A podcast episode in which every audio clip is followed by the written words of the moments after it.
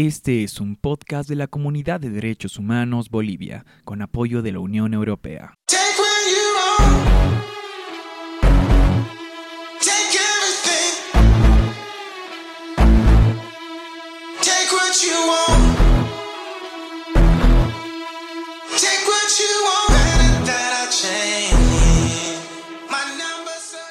Bienvenidas y bienvenidos de nuevo a un nuevo episodio de En Onda con tus Derechos. Este es el segundo episodio de la segunda temporada en el que nos estamos dedicando a tratar temas específicos de justicia con el apoyo de la Unión Europea y el proyecto el cual llevamos adelante junto con la Fundación Construir, Asuncami y, y bueno, el día de hoy vamos a hablar sobre el hacinamiento carcelario, un tema que en primera instancia suena raro desde la palabra hacinamiento que, puede resultar un poco compleja o inaccesible para algunas personas. Pero eh, como es costumbre del podcast, queremos aproximarnos a la, al abordaje de la problemática con una película. En este caso, hemos decidido hablar sobre Carandiru, una película brasilera que ha sido nominada incluso a los Oscars como mejor película extranjera por Brasil. Y lo más loco de esta película es que está basada en hechos reales hechos que han pasado el año 92 en Brasil, hechos que han desenmascarado la problemática, gravísima problemática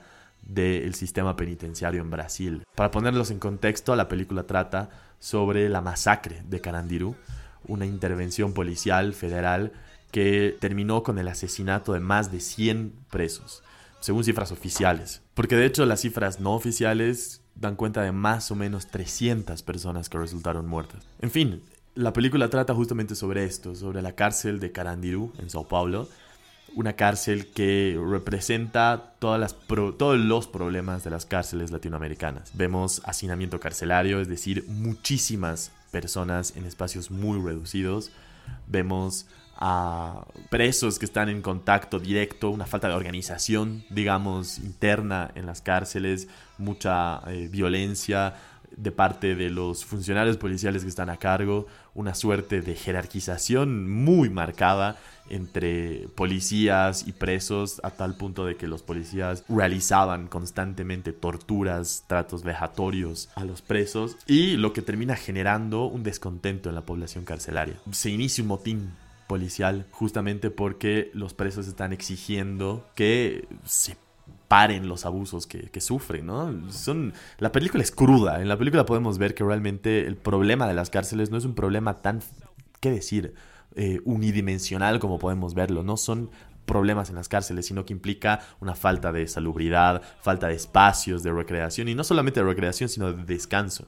Vemos a muchas personas compartiendo celdas muy pequeñas, vemos violencia. Entonces, podemos ver el estallido del, problema, del, motín que hacen los presos en Carandiru como una forma de querer reivindicar sus derechos, es decir, exigirle al Estado brasilero que se le respete los derechos que tienen por ser seres humanos, más allá de haber cometido no delitos. La forma de responder del Estado es produciendo una de las mayores masacres en la historia de Latinoamérica, en, en historia carcelaria más de 300 personas. Yo, a mí me parece más cuerdo hacerle caso a las cifras no oficiales presentadas por organismos de, derechos humanos que las cifras estatales.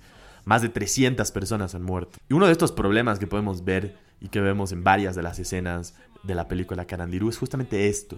Es la imagen de varios hombres en un espacio demasiado reducido. Esto es el hacinamiento carcelario y de este problema en específico nos va a hablar hoy día la invitada Susana Saavedra, directora de la Fundación Construir nos parece importante que entendamos, primero gráficamente con el ejemplo de la película, pero con la entrevista conceptualmente el alcance de lo que es el hacinamiento carcelario y las consecuencias que este, este hacinamiento produce en la temática de los derechos humanos. Así que bienvenidas y bienvenidos a En Onda con tus derechos.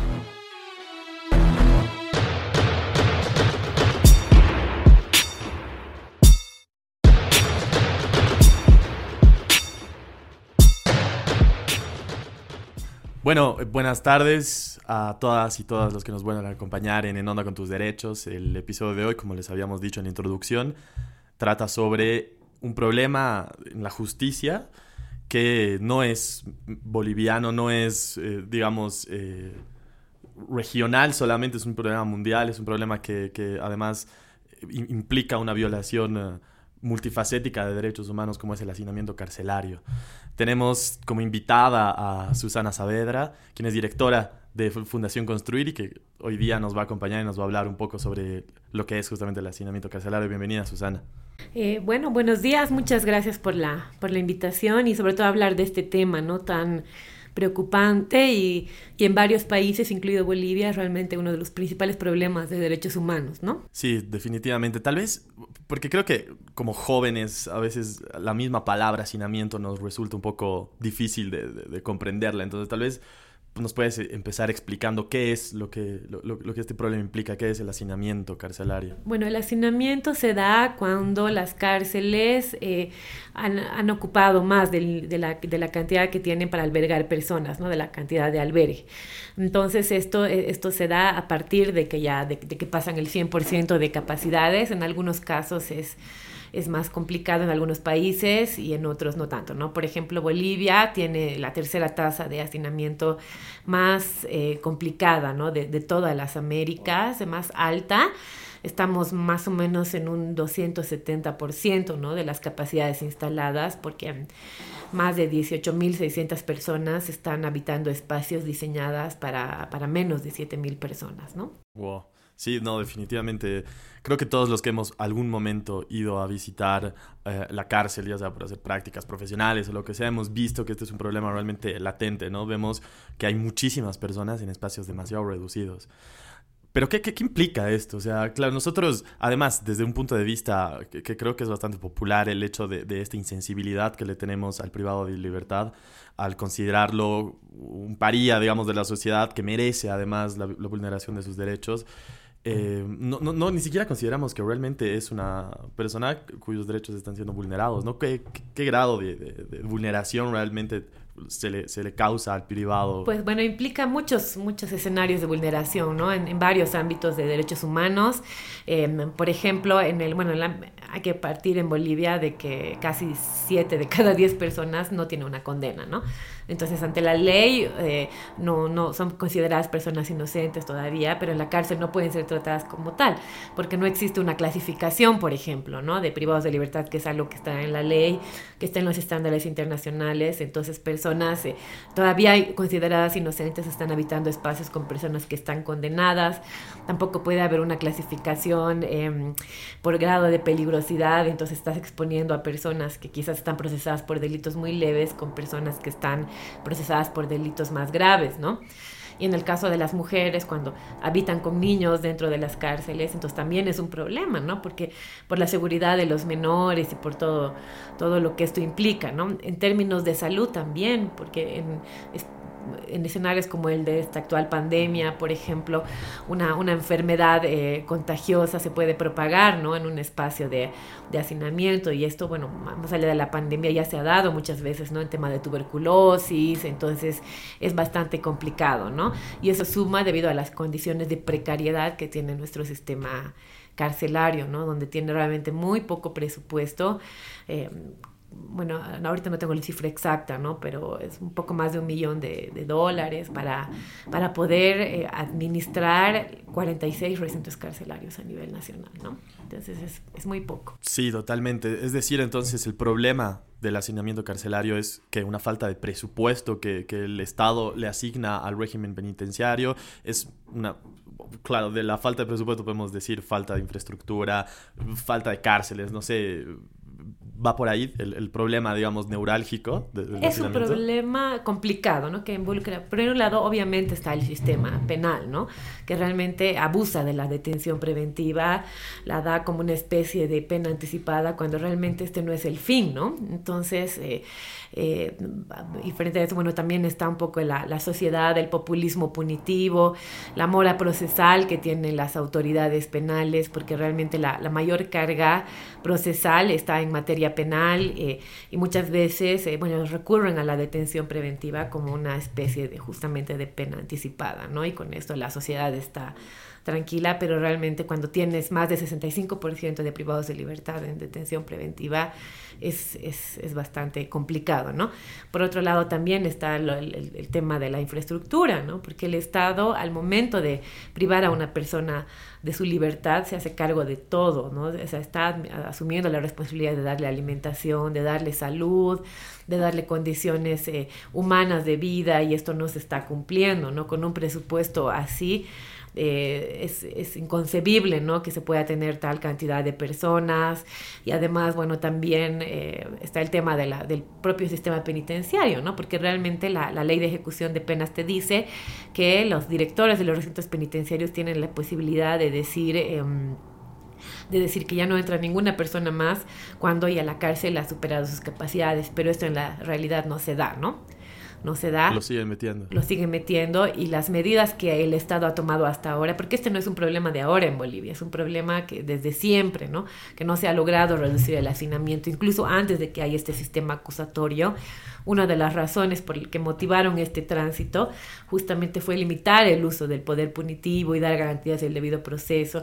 Entonces teníamos cárceles hacinadas hace, hace 30 años y ahora también las tenemos, ¿no? Y las medidas que toma el Estado para revertir esta situación no logran una verdadera descongestión, ¿no? Entonces también es una falta de voluntad política, es una falta de atención a este problema latente, ¿no? Y aquí es importante mencionar que los organismos internacionales, especialmente la Comisión Interamericana, ha desarrollado múltiples recomendaciones al Estado para que pueda atender la situación de las cárceles y hasta ahora no se ha cumplido, ¿no? Sí, no, y de hecho, hablando ya desde lo internacional, eh, creo que es de conocimiento popular estas imágenes, videos que son viralizados, son, son muy populares en redes sociales sobre cómo tratan en El Salvador, por ejemplo, a los presos, a los ex pandilleros o pandilleros de la Mara Salvatrucha en El Salvador, ¿no?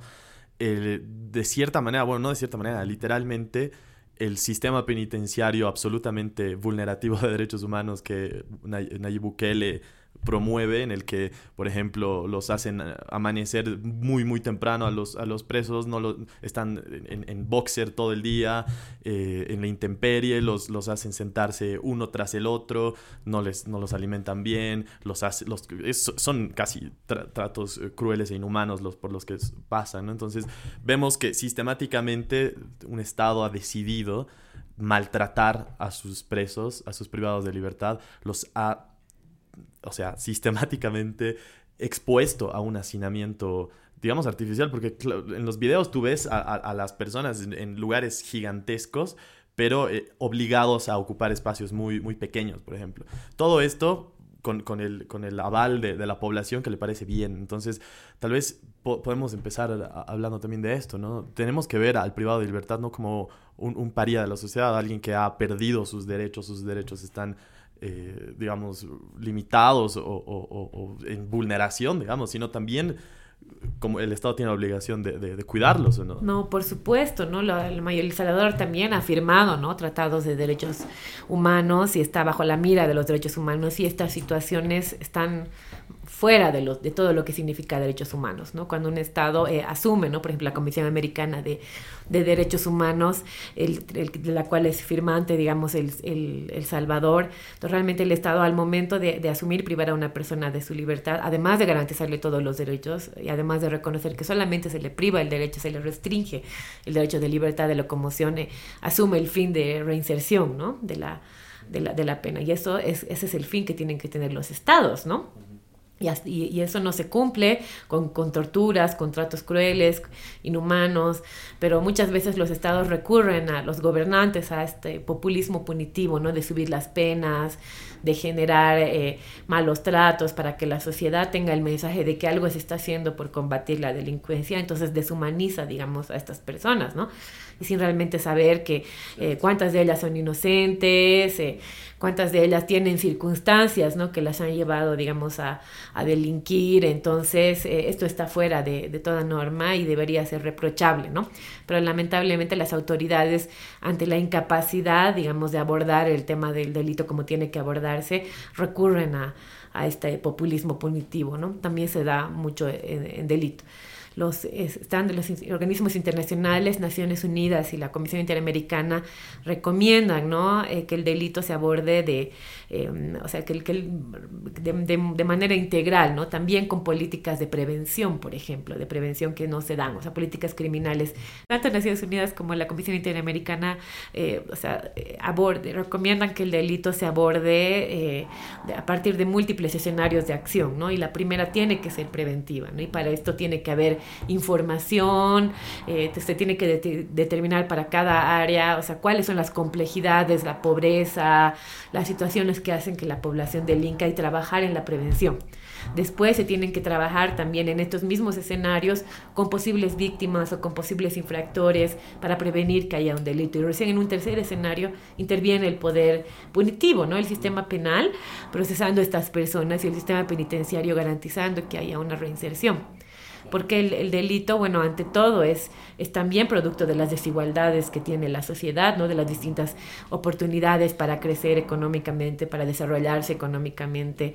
Entonces el, el Estado ah, interviene también para generar igualdad ¿no? y también para, para generar que la cárcel eh, permita que las personas al salir puedan reinsertarse efectivamente en la sociedad y eso no se da.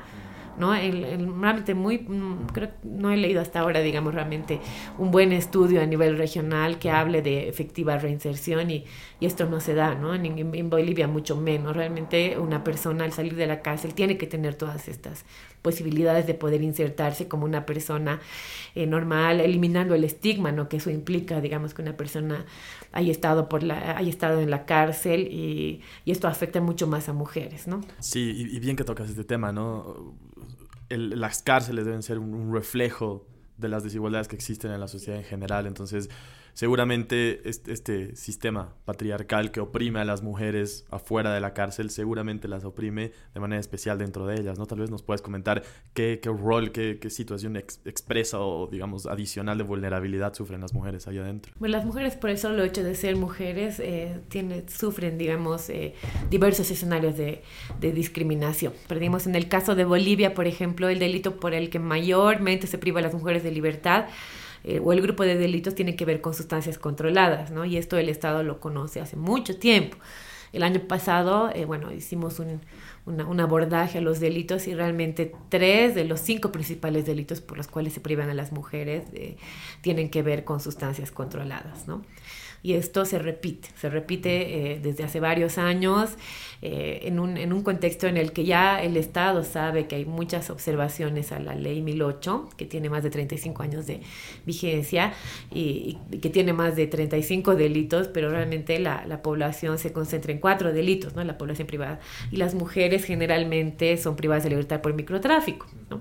Porque tienen un historial de pobreza, tienen un historial de, discriminación, de abandono y recurren a estas actividades eh, por, por, el sustento, ¿no? Muchas veces, bueno, nosotros hemos hecho un documental generando algunos testimonios y, por ejemplo, había mujeres que por 100 bolivianos habían recurrido al microtráfico, ¿no? Y esto no tiene ningún impacto en realmente combatir el narcotráfico, ¿no? Porque las grandes redes criminales se aprovechan de estas mujeres para que puedan, digamos, llevar la, la droga y una vez que una es apresada, inmediatamente tienen en cola otras más. Entonces realmente son la cadena más visible, ¿no? Del, del narcotráfico y por eso ya desde el 2015, ¿no? La, las Naciones Unidas recomendó que para delitos que no sean violentos, específicamente microtráfico, no se contemplen penas privativas de libertad, ¿no? Pero en el caso de las mujeres se da. Y nosotros, bueno, también hace unos 3, 4 años hicimos un abordaje sociojurídico a la situación de, mujeres que están privadas de libertad. En ese entonces nuestra muestra albergó entre el 15 y el 20% de todas las mujeres a nivel nacional y la mayoría de ellas antes de ingresar a la, al escenario del delito eh, percibía menos del, del 50% de un salario mínimo nacional, por ejemplo, eh, no tenían una propiedad, no, tenían un contrato de trabajo, tenían muy bajos niveles de educación, entonces en un sistema penal que todavía es formalista, que todavía te exige un certificado de trabajo para tener arraigo, que todavía te exige una propiedad, es muy difícil que tengas eh, posibilidades de asumir tu juicio en libertad siendo mujer, ¿no? Y volvemos a lo que decías entonces, ¿no? O sea, no podemos pensar en solucionar este tema solamente con mayores penas o mayor eficiencia del sistema penitenciario, sino con planes de prevención, ¿no? Pues estamos, todos los, los problemas que estás exponiendo acá ahora sobre las mujeres tienen que ver con eso, ¿no? Con, con, el evitar que la mujer delinca por la situación de necesidad en la que se encuentra. Entonces, eh, pero me pongo a pensar que, que, sabemos la presencia de niñas y niños en las cárceles, ¿no? Esto no es una novedad para, para creo que nadie, ningún, ni ninguna boliviana ni boliviano, pero asumo que, de nuevo, todas, todos estos esquemas eh, patriarcales que se repiten en la sociedad se vuelven a repetir de nuevo en las cárceles y seguramente, en realidad es una pregunta, ¿no? y casi una suposición para que me la confirmes, eh, seguramente son las cárceles de mujeres o las mujeres privadas de libertad las que más se hacen cargo de, los niños, ¿o no? Eh, sí, bueno, en este estudio hicimos también ese abordaje porque eh, realmente intentamos aproximarnos a lo que es el binomio madre-hijo, ¿no? Porque es un tema que en Bolivia no se ha estudiado, el impacto que tiene, digamos, la cárcel, la separación en los hijos, y, vimos que es un tema bastante complejo, porque en ese entonces, como hasta ahora, creo yo, eh, la, la, mayoría de los menores estaban fuera de las cárceles, estaban al cuidado de familias extendidas o algunos de la mayoría eh, de hermanos mayores se cuidaban ellos mismos, ¿no? Entonces había muchos casos de menores que habían incurrido, digamos, eh, se habían vivido a la calle, habían incluido en drogas o en actividades delictivas porque la mamá ya no estaba en casa, ¿no? Eh, algo importante es que el Estado, bueno, en los últimos hace unos cinco años habían casi 500 niños en las cárceles, ¿no? Entonces ha desarrollado un plan para, eh, una vez que se promulgó el Código Niño, Niña y Adolescente, para sacar a los menores de las cárceles. Entonces ya actualmente ya no hay ningún niño o niña en cárceles de hombres, ¿no? Y en cárceles de mujeres el número ha reducido eh, bastante, está un poco más de 60, de 60 en menores, ¿no? Entonces algo importante es que el Estado ha anunciado, ojalá esto se cristalice, se pueda materializar, eh, el que va, va, a lanzar este mes, o bueno, tiene que ser el anterior mes, pero posiblemente este, un indulto especial para que las mujeres eh, que están embarazadas o que tienen niños menores puedan salir de las cárceles. Eso sería ideal, porque podrían salir con sus madres, ¿no? No estar al cuidado de terceros, sino realmente de sus madres y eso sería ideal. Ojalá esto se pueda materializar, pero eso sí hay que reconocerle al Estado boliviano, ¿no? que ha, logrado reducir sustancialmente el número de menores en las cárceles. Porque, estamos hablando de, o sea, de niños y niñas que en su primera infancia están privados de libertad, privados de libertad con sus madres en el encierro. ¿no? Pero el otro tema que queda pendiente es ver qué pasa ¿no? con las familias extendidas, qué pasa cuando hay esta ruptura, cómo están esos menores, tienen suficiente eh, relación con sus madres porque algo, un ingrediente, o sea, un elemento esencial para que haya reinserción social es mantener las relaciones familiares, ¿no?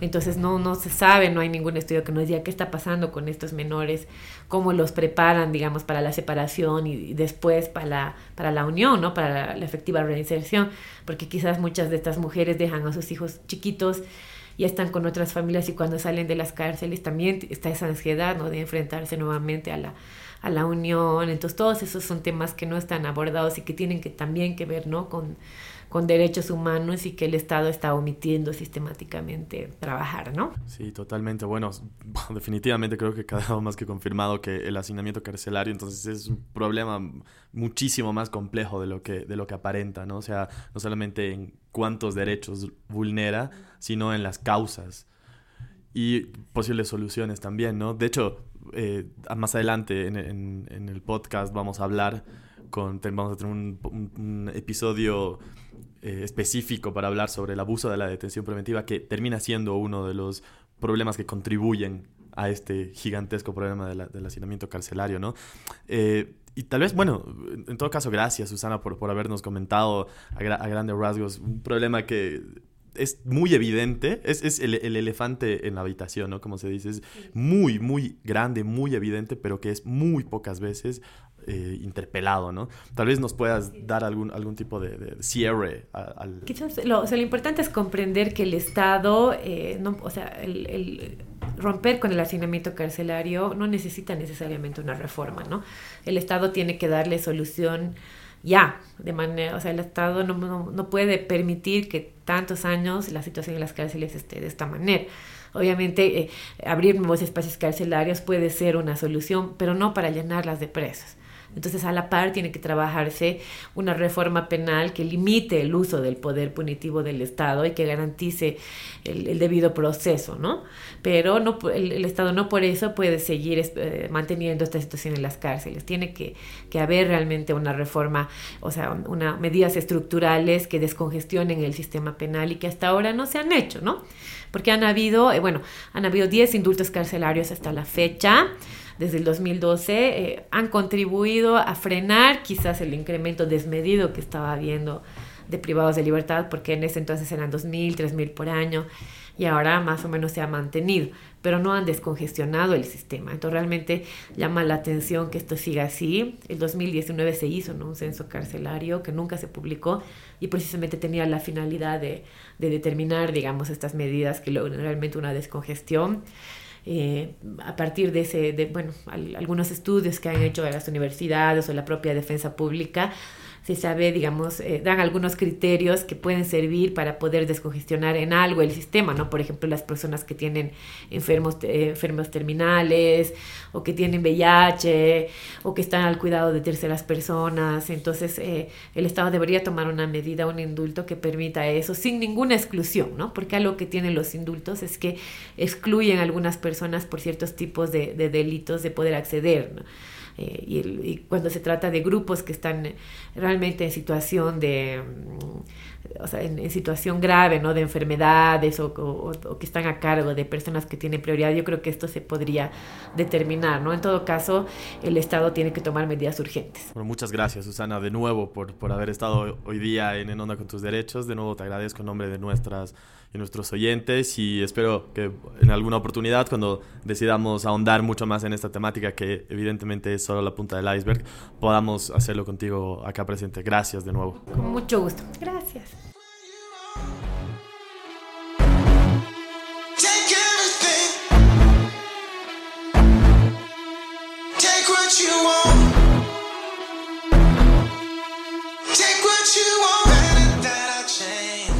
Las conclusiones casi siempre son difíciles de hacer porque siempre en las entrevistas las invitadas y los invitados terminan complejizando más los problemas que les planteamos a ustedes en el, en el inicio de nuestro podcast, ¿no? En esta oportunidad, por ejemplo, les hemos planteado hablar sobre el hacinamiento carcelario sin reconociendo obviamente su complejidad, pero sin darnos cuenta el grado de profundo eh, problema que el hacinamiento carcelario representa. No estamos hablando solamente de un problema de financiamiento, de infraestructura.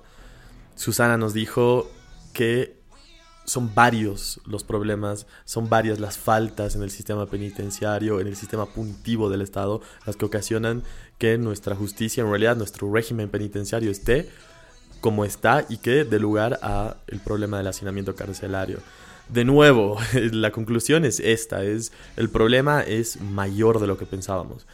Es más profundo de lo que uno podía asumir, es mucho más, eh, es, la punta del iceberg, en realidad lo que hemos hecho hoy día, hemos intentado identificar.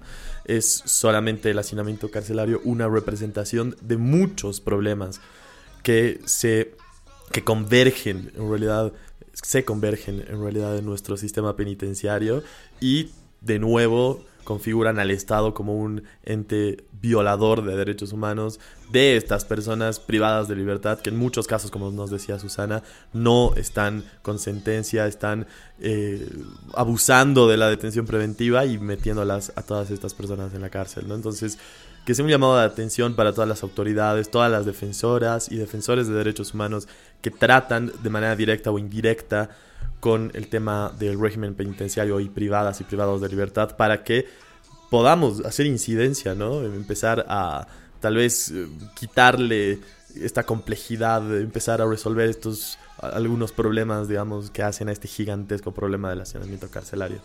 Espero que eh, este episodio haya sido en realidad eso, ¿no? Un episodio informativo en el que podamos todas y todos entender lo que es el hacinamiento carcelario, su alcance y su profundidad y pues nada, si les interesa saber más sobre este problema, les recomendamos entrar a la página de la Fundación Construir. Ellos, la Fundación Construir tiene una vocación uh, bastante directa en el tema de justicia. Entonces, con absoluta certeza van a poder encontrar estudios, análisis y demás textos que nos ayuden a poder aterrizar y entender incluso más este problema de justicia. Espero que les haya servido. No se olviden seguirnos en nuestras redes sociales. Estamos como Comunidad de Derechos Humanos en Twitter, en Instagram, en Facebook. Y además, como ya les habíamos dicho, tenemos una cuenta especial de En Onda con tus Derechos en Instagram, que se llama justamente En Onda con tus Derechos. Así que no se olviden de seguirnos ahí también. Y nos vemos en la próxima.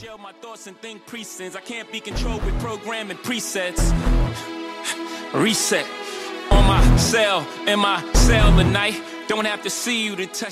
en Onda con tus derechos es un podcast de la Comunidad de Derechos Humanos Bolivia, con la producción general de Paul Andrés Santos Nava, la asistencia de producción a cargo de Juan Pablo Floralcons y Stephanie Tapia Sanginés, bajo la supervisión de Mónica Bayá Camargo. El anfitrión de esta oportunidad fue Paul Andrés Santos Nava. En la edición audiovisual, Juan Pablo Floralcons. Coordinación de redes sociales, Camila Stephanie Lup Oliden. La entrevistada de hoy fue Susana Saavedra, de la Fundación Construir. Agradecimientos especiales a la Fundación Construir, Comunidad de Derechos Humanos Bolivia y a la Unión Europea.